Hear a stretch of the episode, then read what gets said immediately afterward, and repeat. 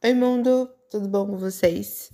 Eu sou Dani Batista e esse é mais um episódio de Por Favor Me Leve, um podcast que fala sobre conteúdos audiovisuais e literários LGBTs que nos transportam para uma outra dimensão.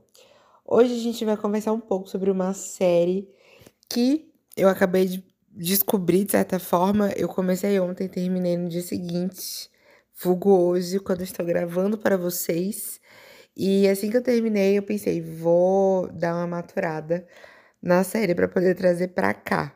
E aí, com isso, estou trazendo para vocês Imperfeitos ou The Imperfects. É uma série da Netflix que foi lançada em 2022. E essa série, ela tem uma pegada super-heróis que nesses super-heróis a gente vai ter presenças de pessoas LGBTs no meio dessa história. O que a gente pode entender, assim, desse contexto de início é que essa série foi produzida pela Netflix, foi lançada em 2022. É, as notas, pelo que eu vi, não foram tão boas de receptividade do pessoal que assistiu, mas eu gostei. Eu gostei bastante. É, vamos conversar um pouco sobre o que acontece na série, né? A série ela conta a vivência de três jovens que passaram por alguns experimentos e esses experimentos estão relacionados principalmente sobre a questão da sua genética. Eles tinham doenças que acabavam sendo uma possibilidade para que eles morressem muito em breve, quando eles eram jovens, e eles participaram de um programa de medicamento para ver se eles conseguiam sobreviver utilizando esse medicamento, que era uma possibilidade de inovação. O que eles não sabiam é que esses medicamentos, uma vez que eles parassem de tomar uma certa pílula que eles recebiam todo mês, eles poderiam desenvolver efeitos colaterais. Efeitos esses que são, de certa forma, poderes especiais. Poderes especiais é ótimo. Superpoderes. É, a gente tem nesse contexto da tríade dessa história principalmente os personagens principais, né, que vão desenvolver os poderes seguintes. Uma Bench, que é a Tilda, e o que isso significa? É uma pessoa que consegue controlar a sua voz, e aí também tem uma ótima audição, então consegue ouvir a muita distância, e a sua voz ela consegue ser reverberada, e isso faz com que ela consiga quebrar, por exemplo, vidros, consiga desmantelar órgãos, seres, flores e várias outras coisas, o que acaba sendo bem macabro durante a história. E além dela, a gente tem a Abby. A Abby, ela vai ter o poder de ser uma súcubo. Ela consegue fazer com que outras pessoas consigam sentir afeição por ela, só por ela estar tá ali no espaço de início. E aí ela vai desenvolvendo esse poder, mas eu acho que é mais interessante quando vocês verem, né? a série, vocês entenderem como ela desenvolve esse poder, mas ela consegue fazer com que as pessoas se apaixonem por ela e ela, vamos dizer assim, a cota LGBT do rolê emo. E ela vai ser uma pessoa que se identifica logo de início como uma mulher assexual. E a gente tem como terceira pessoa principal dessa história o Juan. Juan é um descendente mexicano e ele se transforma em um chupacabra, ou chupi, que ele é chamado por algumas pessoas de chupi. E é uma forma fofinha de chamar o chupacabra. Eu não sei se a série Chupacabra tem a ver, Chupa, no caso, da Netflix, tem a ver com essa história. Eu vou pesquisar sobre, mas eu vi que uma série da Netflix tinha sido lançada com esse nome, Chupa. E aí eu fiquei me perguntando sobre isso. Mas enfim, tendo esses três, vamos conversar um pouco sobre cada um. Na história a gente vai ter a Tilda, que é a Bench, ela tinha uma banda de música que ela cantava. Era bem legal as músicas, inclusive. Só que com a questão dela ter uma sensibilidade alta ao som e não saber controlar seus poderes, ela precisa botar esse plano em espera e aí ela começa a correr atrás para meio que se curar, entre aspas, dessa situação e conseguir voltar para a banda. Nessa, a gente vai ter ela descobrindo um pouco sobre a questão de como ela vai ter essa noção com a música, mas também é super interessante como outras pessoas podem dar pitacos na vida dela que vão ajudar ela a controlar os seus poderes melhor. No caso da Abby, ela tá estudando para se tornar uma cientista, e um ponto que eu achei bem bizarro na história é que eles falam muito sobre a questão de cientistas que fazem experimentos com humanos, como se isso fosse algo negativo, mas na história é mais voltado para a questão de mexer com a genética humana. E nessa de mexer com a genética humana, você mudar o, o gene humano para que essas pessoas tenham superpoderes ou algo do tipo. E aí, em geral, a gente acaba vendo essa questão de o pessoal que está ali representado como cientista sendo a galera que está sendo caçada na história. A Abby, ela quer se tornar uma cientista de Oxford e se tornar uma cientista, assim, que vai lutar pelas boas causas. Só que a gente acaba vendo um pouco dela mais durante a história. E em seguida a gente tem o Juan. O Juan, ele é focado na questão de ser um quadrinista e ele é um quadrinista que faz histórias é, relacionadas a um super-herói específico. E aí ele acaba tendo que botar também o sonho dele on hold, no caso de tipo esperar um pouco para dar continuidade, porque ele precisa primeiro saber como vai lidar com essa situação do chupacabra, para daí ele conseguir seguir a vida dele e seguir a carreira dele de quadrinista quando a gente vai vendo essa história, é um desenvolvimento legal de ver é que os três eles acabam se tornando muito amigos e existe uma tensão entre a Tilda e o Juan e os dois têm namorados, sendo que a Abby, ela sendo uma pessoa sexual, ela fica um pouco de fora nesse sentido.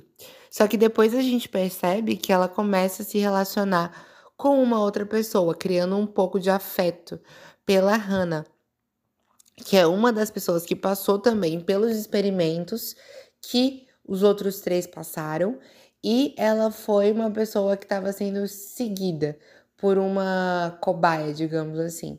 Nessa, a gente acaba descobrindo mais sobre a Hannah e a Hannah começa a sentir pouquinho de afeição, digamos assim, pela, pela Abby. O relacionamento das duas acaba sendo bem eu não vou dizer mal explorado, mas a gente vai percebendo que as duas vão, vão gostando uma da outra com o passar da história e me, e me dá um pouco de alegria que no final a gente vê de fato que as duas gostam uma da outra e isso fica algo claro na vivência. Não fica algo que é entendido no ar, sabe? E eu acho que é bem melhor quando a gente vê esse tipo de situação, porque ficou uma coisa óbvia, não especulação de, uma, de um possível queerbaiting, que eu acho isso bizarro, bizarro mesmo. Na vida dessas pessoas que estão ali envolvidas como cerne principal, é, a gente tem o doutor Alex Sarkov.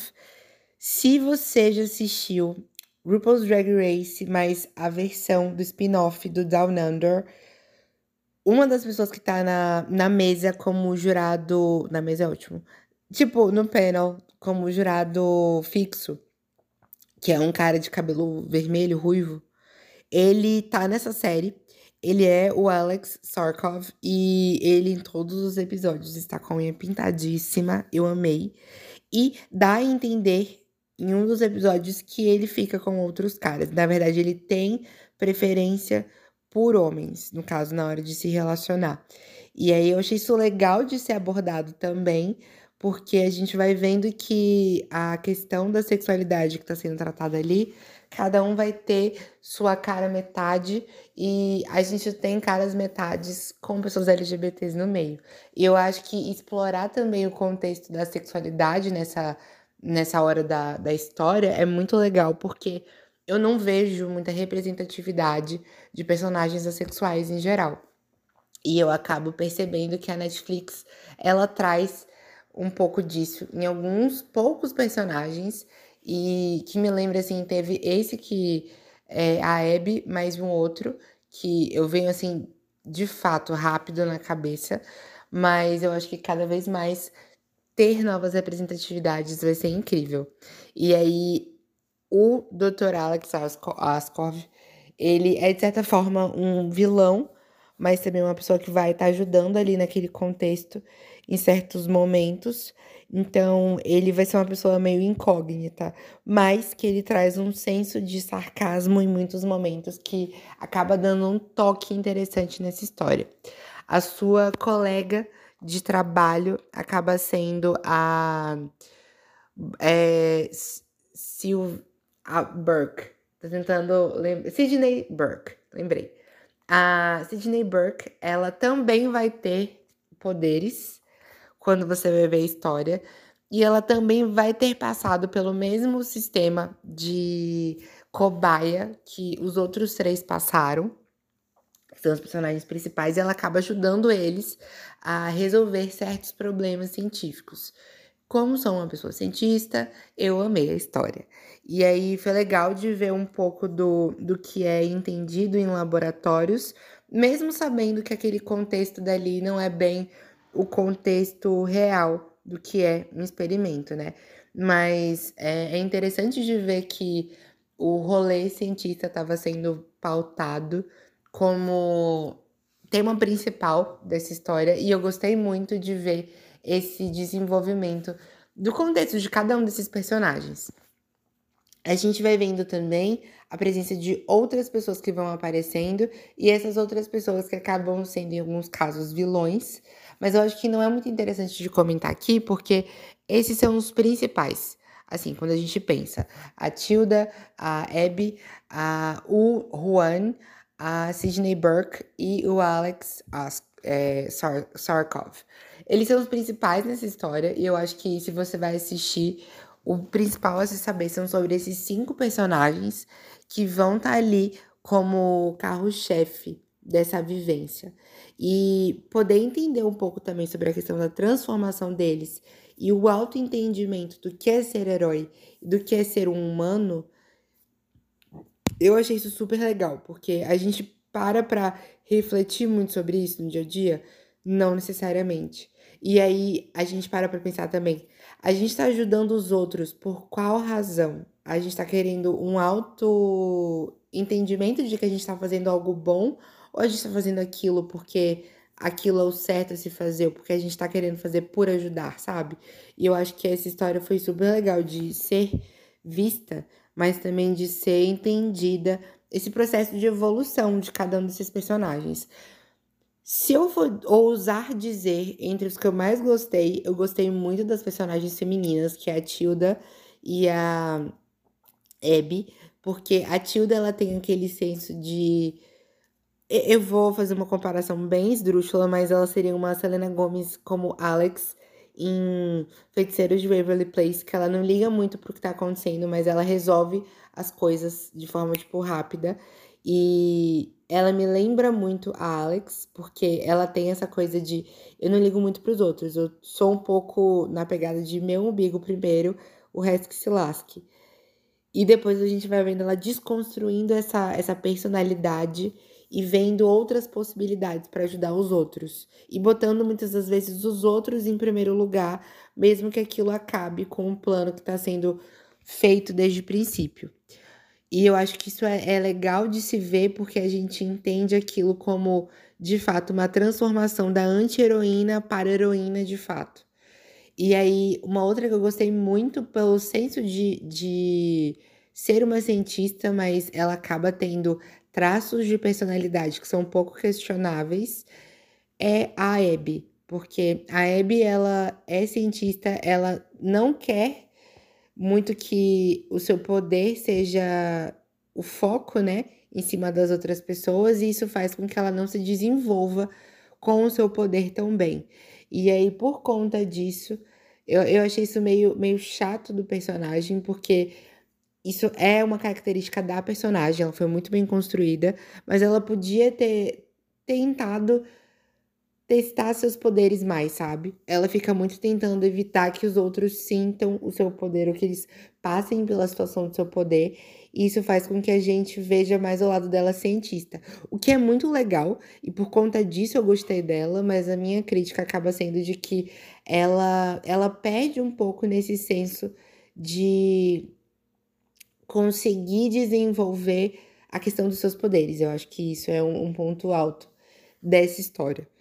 Além disso, eu, eu gosto da, da forma como o Juan é, no caso, a personalidade do Juan, porque ele é muito sobre ajudar os outros. E, e, eu acho isso bem legal. Cada um tem, tem uma característica, assim, que me chama muita atenção. E por isso eu acabei gostando muito dos três personagens principais. E por isso que eu acabei assistindo para ver aonde eles iam chegar. Com isso, eu acabo deixando aqui como indicação essa série, muito pelo fato de que a gente acaba se relacionando com cada um desses personagens, mas também a gente tem um senso de entendimento da visão deles quanto humanos que vão ter poderes e a questão de se verem como monstros, como a sociedade acaba lendo eles, e aí eu, eu pego um gancho aqui que não tem nada a ver da história, mas foi um pouco do que Nimona fala, e aí há uns dois episódios atrás, que Nimona, de certa forma, era lida como uma monstra, e Nimona ela tinha o poder de shapeshifter, no caso, de se transformar em outros, em outros seres, uma metamorfa. E aí, tô falando muito inglês esse episódio, mas me perdoe. Mas eu tô dando a tradução, viu? Então tá dando tudo certo, espero. Mas Nimona me lembra muito isso porque ela conversa sobre a questão de que ela não escolhe muito aquele senso de impedir essa transformação de acontecer. Eu acho que isso é uma coisa muito presente na vida do Juan, porque ele não quer se tornar no chupacabra.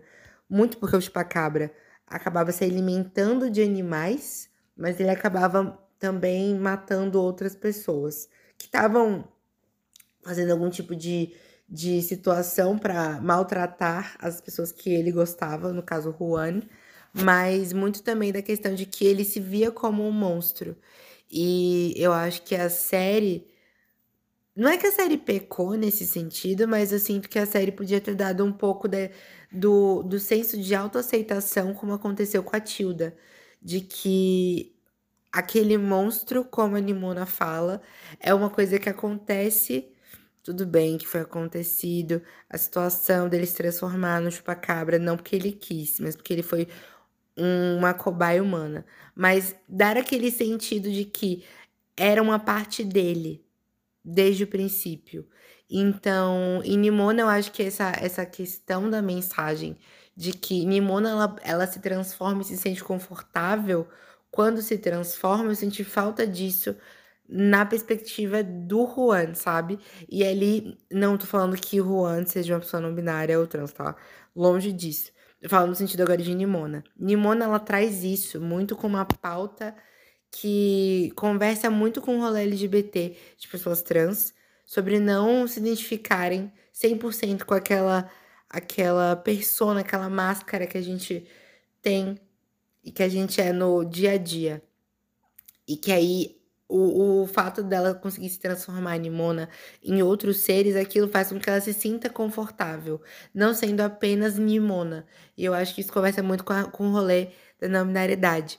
E aí, depois de pensar nisso, eu penso muito no, no contexto de metamorfos, que conseguem transformar de alguma, de alguma forma seu corpo. E aí, no senso do, do Juan, eu, eu acho que podiam ter falado um pouco sobre essa questão dele se sentir confortável com esse senso de se transformar. Porque ele conseguiu salvar muita gente. Muita gente no contexto em que ele estava. E ele usava do seu poder de fato com a ideia de que ele estava sendo um herói. Beleza que teve horas que ele fugiu, mas também teve muitas horas que ele chegou e protegeu as pessoas mas sempre tentando pensar no melhor do próximo. E aí, por isso que eu acho que, assim, pontos que se tivesse uma segunda temporada, eu nem pesquisei, porque eu não quero passar essa raiva de não ter segunda temporada, mas Se tiver, eu espero que, tendo voltas de poderes, eles possam entender melhor que esses poderes fazem parte deles e que eles podem usar esses poderes para ajudar o próximo, sabe?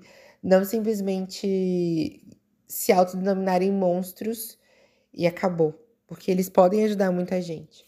E é isso. Espero que vocês assistam a série, porque ela tem cenas de rolê gore. Não é bem gore, mas tem umas cenas nojentas? Tem. É, ela tem luta? Tem.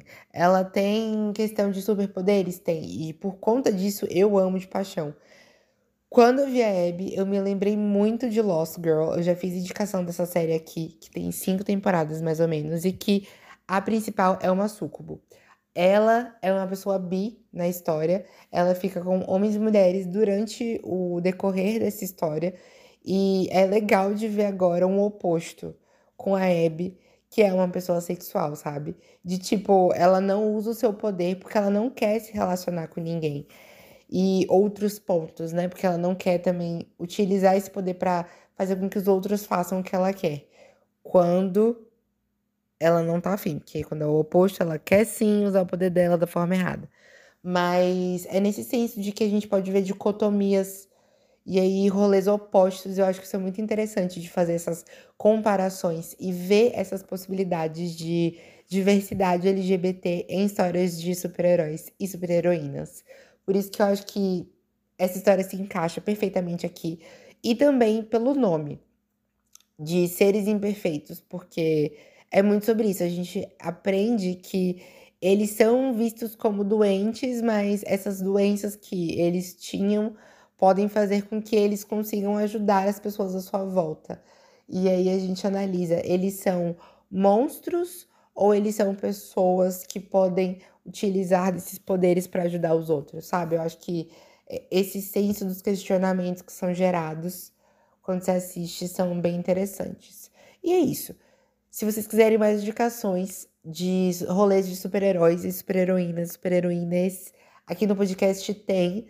Lá nos 20 para 30, eu fiz uma semana inteira, uma semana não, um mês inteiro, com indicações de é, rolês de super-heróis, heroínas, heroínas que são LGBTs. E é isso. Se joguem lá para escutar os episódios porque são incríveis. Além disso, se quiserem ouvir mais episódios, se joguem no podcast pelo podcast inteiro, porque tem rolê de vários tipos diferentes. E espero que vocês tenham gostado. Se gostarem desse episódio, por favor, compartilhem com mais pessoas para que mais pessoas sejam alcançadas por esse podcast que é feito com muito amor por mim. E espero que vocês possam encontrar mais histórias e rolês felizes, como eu tenho encontrado aqui para trazer para vocês, e que vocês possam ver de uma forma nova, né? Que o rolê audiovisual ele tem possibilidade sim de rolês felizes e não só de tragédia. E é isso. Compartilhem com todo mundo que vocês conhecem e que possam gostar dessas histórias que estão sendo contadas aqui, de filmes, de séries, de curtas, de livros. E vamos que vamos crescer cada vez mais. Se quiserem me encontrar no Instagram, eu tô no arroba Dani Batista 2, Dani com dois N's e Y, eu sempre deixo na descrição do episódio. Podem me procurar com o mesmo nome no TikTok. E também tem alguns episódios com companhias lá no YouTube. E, além disso, vocês podem me mandar mensagens. Mandem, por favor, porque saber indicações de vocês para trazer para cá vai ser incrível. E aí vocês podem mandar mensagem de texto pelo Spotify ou também mensagens de voz pelo encor.fm barra por favor me leve. E no geral é isso. Espero que vocês fiquem bem, tenham uma ótima semana, um ótimo mês, uma ótima vida, muitas coisas positivas, bebam água, se cuidem, se joguem na existência para serem ícones e vamos que vamos. Um beijo no core, até os próximos episódios. Até mais e tchau!